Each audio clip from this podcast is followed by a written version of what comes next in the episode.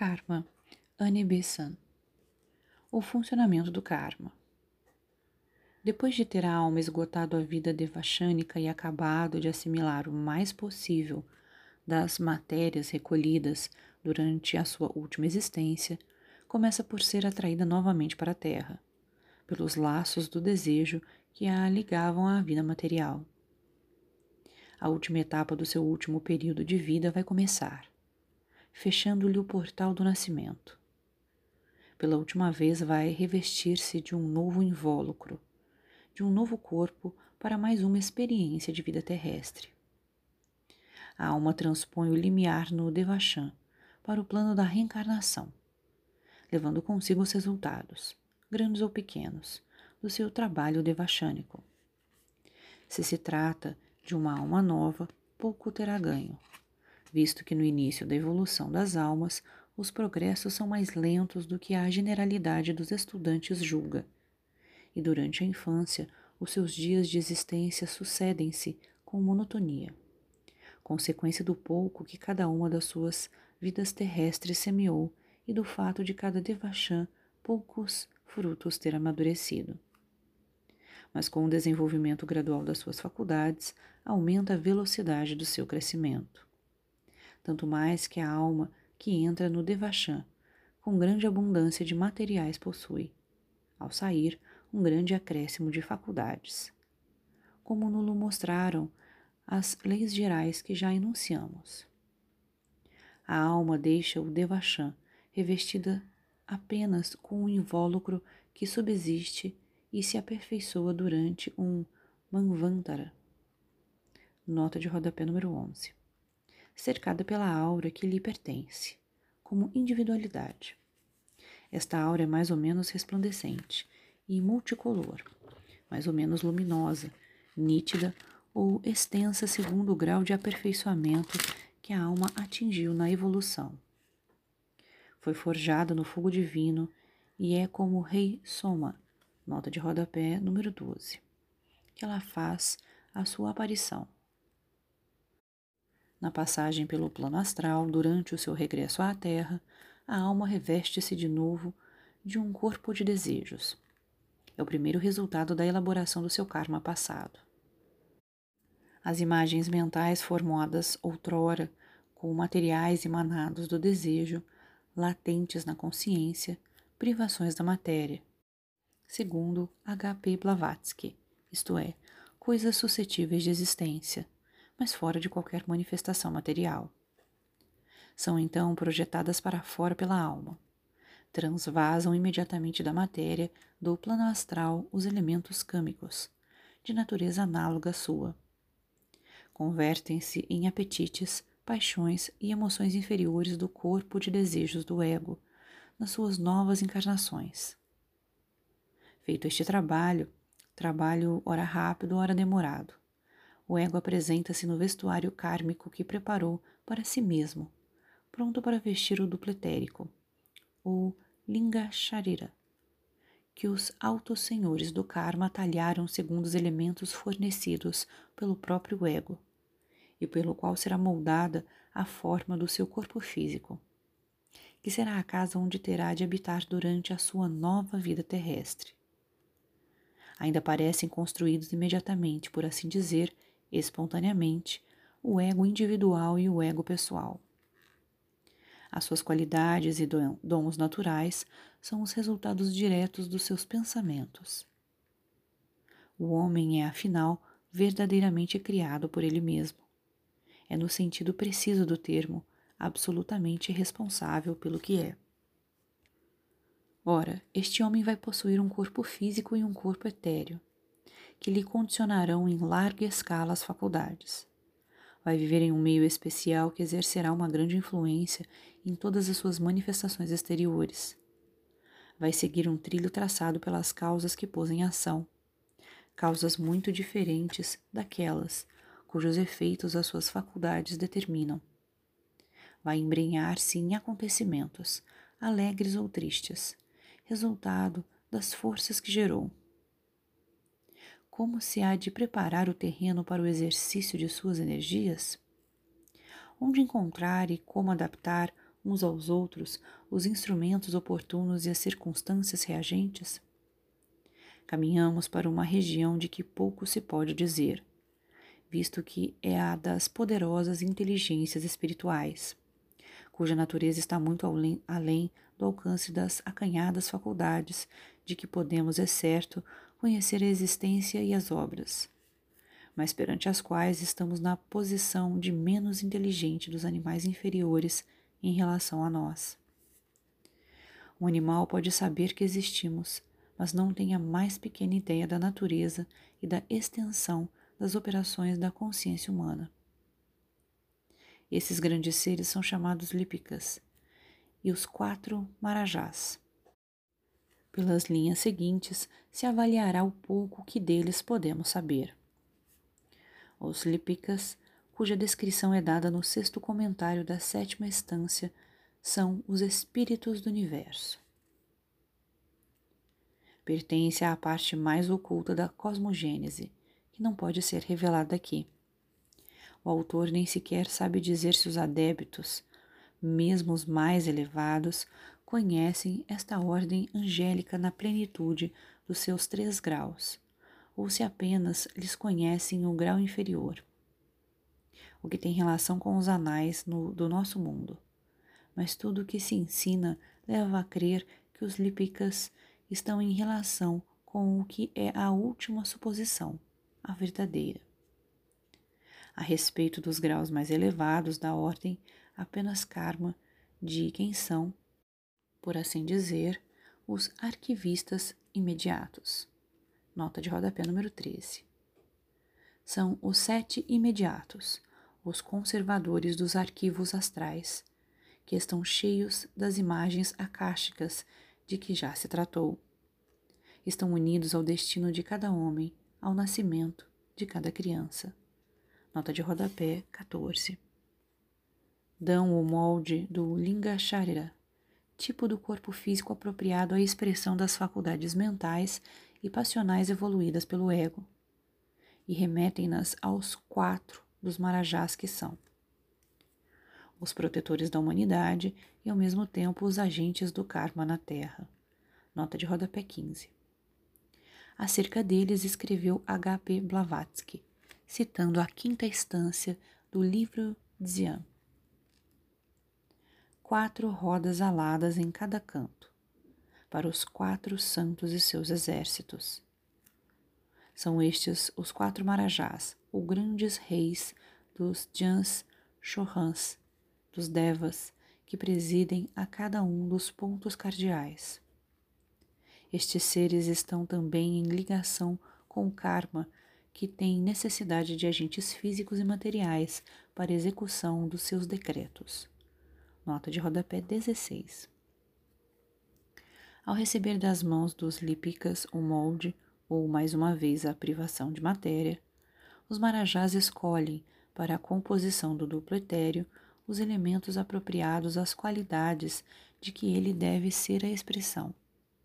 E este duplo etéreo converte-se assim num instrumento kármico adequado ao ego. Há quem dá, ao mesmo tempo, o meio de exprimir as faculdades que ele evoluiu e as restrições que, com as faltas passadas e com a negligência no aproveitamento das ocasiões favoráveis, ele impôs a si mesmo. Os marajás guiam este molde para o país, raça, família e meio social que ofereçam o terreno mais favorável para a execução do Prabda, isto é, daquela porção do karma que cabe a cada ego no primeiro período da sua existência. Uma única existência não basta para esgotar todo o karma acumulado no passado. Seria impossível fabricar um instrumento ou encontrar um meio que permitisse exprimir todas as faculdades lentamente desenvolvidas pelo ego. Que obedecesse a todas as circunstâncias necessárias à colheita de todas as sementeiras semeadas no passado e encerrasse todas as possibilidades de cumprimento de todas as obrigações que a alma, chamada a encarnação, contraiu com cada ego, com quem entrou em contato no decurso da sua longa evolução. É, portanto, uma porção apenas do karma, total, que pode ser destinado a um único período de existência e que encontra um duplo etéreo apropriado. Chegado ao terreno apropriado, o molde deste duplo etéreo é colocado onde o ego melhor possa entrar em relações com alguns dos egos que conheceu no passado. Egos que ou estão também encarnados ou vão sê-lo no respectivo período de existência.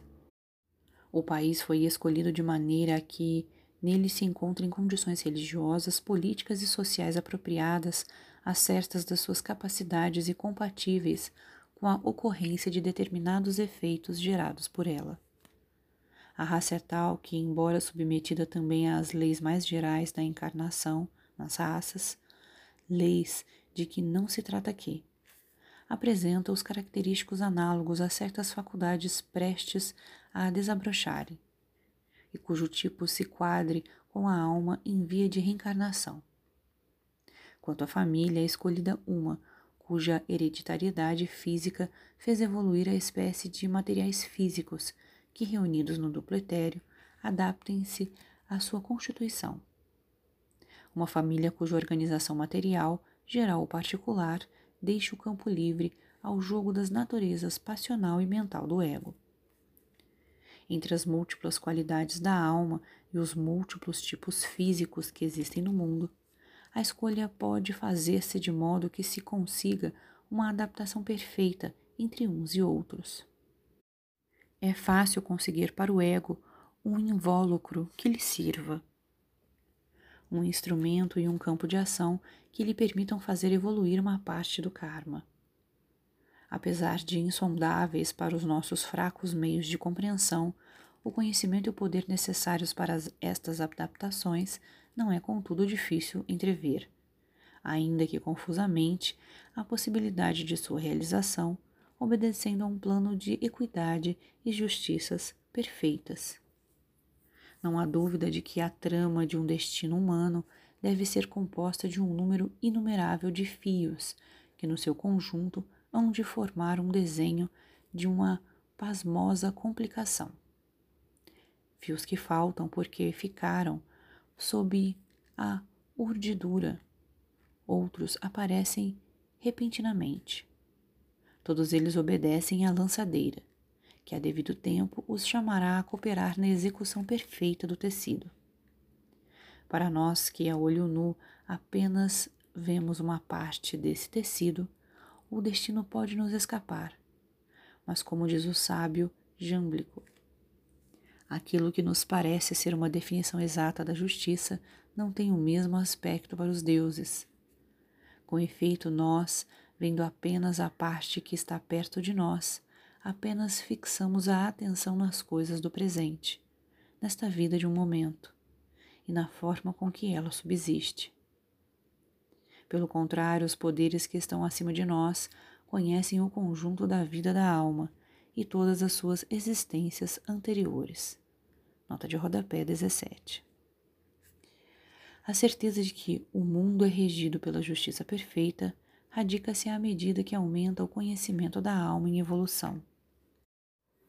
Efetivamente, à medida que a alma progride começa a ver nos planos elevados e a transmitir à consciência desperto que sabe, vamos nós aprendendo com uma certeza sempre crescente e, por consequência, com alegria, que a boa lei atua com uma invariável, que os seus agentes a aplicam em toda parte de uma maneira infalível, com uma força invencível, e que tudo neste mundo onde as almas lutam é pelo melhor.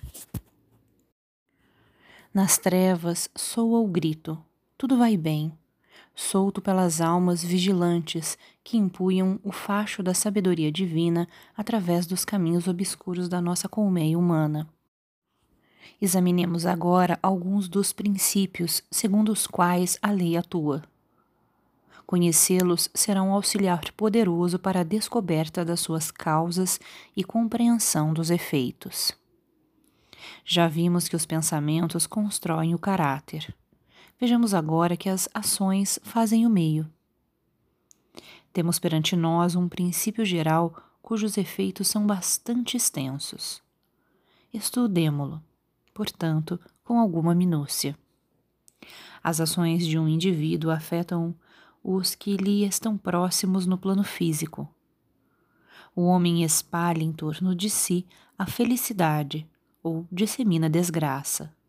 Aumenta ou diminui a soma do bem-estar humano. Este acréscimo ou esta diminuição de felicidade podem ser devidos a variadíssimos motivos, uns bons, outros maus, e outros participando dos dois. Um homem pode, com um ato de bondade pura, com o desejo de dar alegria aos seus semelhantes, espalhar ao longe a bondade. Pode, por exemplo, com esse fim, oferecer a uma cidade um parque para recreio público dos seus conterrâneos. Um outro pode fazer a mesma oferta, mas por ostentação, movido pelo desejo de atrair as atenções dos que distribuem as honrarias sociais. E suponhamos que com a sua dádiva à cidade, este segundo cidadão obteve como recompensa um título qualquer. E um terceiro podia ainda proceder analogamente por motivos diversos, uns egoístas, outros desinteressados. Os diferentes móveis da ação atuarão diversamente no caráter dos três indivíduos nas futuras encarnações. Uns aperfeiçoá-lo-ão, outros imprimir-lhe-ão um retrocesso, e outros ainda poucos resultados obterão. Mas o efeito do gesto que causa prazer e dá felicidade a um grande número de pessoas não depende do móvel que inspirou o doador. Todos gozam do parque, sem que nisso influa o motivo que inspirou a oferta. E este gozo geral estabelece a seu favor um direito kármico, um crédito, que a natureza lhe há de pagar escrupulosamente, como uma dívida. E virá receber por isso um meio fisicamente confortável, ou mesmo luxuoso, visto que ocasionou um prazer físico de que muitos compartilharam. O sacrifício que ele fez de bens físicos traz-lhe a legítima recompensa, o fruto kármico da ação que praticou. E pertence-lhe de direito, mas o uso que ele fizer da situação que o oferecimento lhe proporcionou, a felicidade que tirar da sua fortuna e do meio dependerão principalmente do seu caráter. Aqui corresponderá também uma recompensa, visto que cada sementeira há de produzir a colheita correspondente. O fato de ter, sempre que lhe foi possível, prestado serviços aos seus semelhantes durante uma vida, terá o efeito de numa outra vida, lhe serem proporcionadas muitas outras ocasiões de servir. E assim o indivíduo que, numa esfera de ação limitada, tiver ajudado todos aqueles que encontram no seu caminho, renascerá numa situação em que as possibilidades de prestar serviço de grande alcance serão muito mais numerosas e extensas. Da mesma forma, as ocasiões perdidas reaparecem transformadas em obstáculos à ação e em infortúnios. Por exemplo, o cérebro do duplo etéreo terá uma construção defeituosa e produzirá um cérebro físico defeituoso. E o ego sentir-se-á abaixo da execução dos projetos que fizer. Ou então, se se apodera de uma ideia, não será capaz de imprimi-la com nitidez no cérebro. As ocasiões perdidas transformam-se em esperanças desiludidas, em desejos sem expressão, em ânsia de ajudar o próximo sem possibilidade de realização, por incapacidade ou mesmo por falta de oportunidade. É a este mesmo princípio que obedece muitas vezes a perda de um filho ou, em geral, de um ente querido. O ego que de qualquer maneira maltratou ou deixou de amar tratar, proteger, renascerá num meio em que se acha estreitamente ligado àquele que desprezou. Nutrirá por ele a maior afeição, mas para vê-lo ser arrebatado por uma morte prematura. O parente pobre outrora desprezado pode reaparecer como herdeiro estimado, como filho único, querido e estremecido.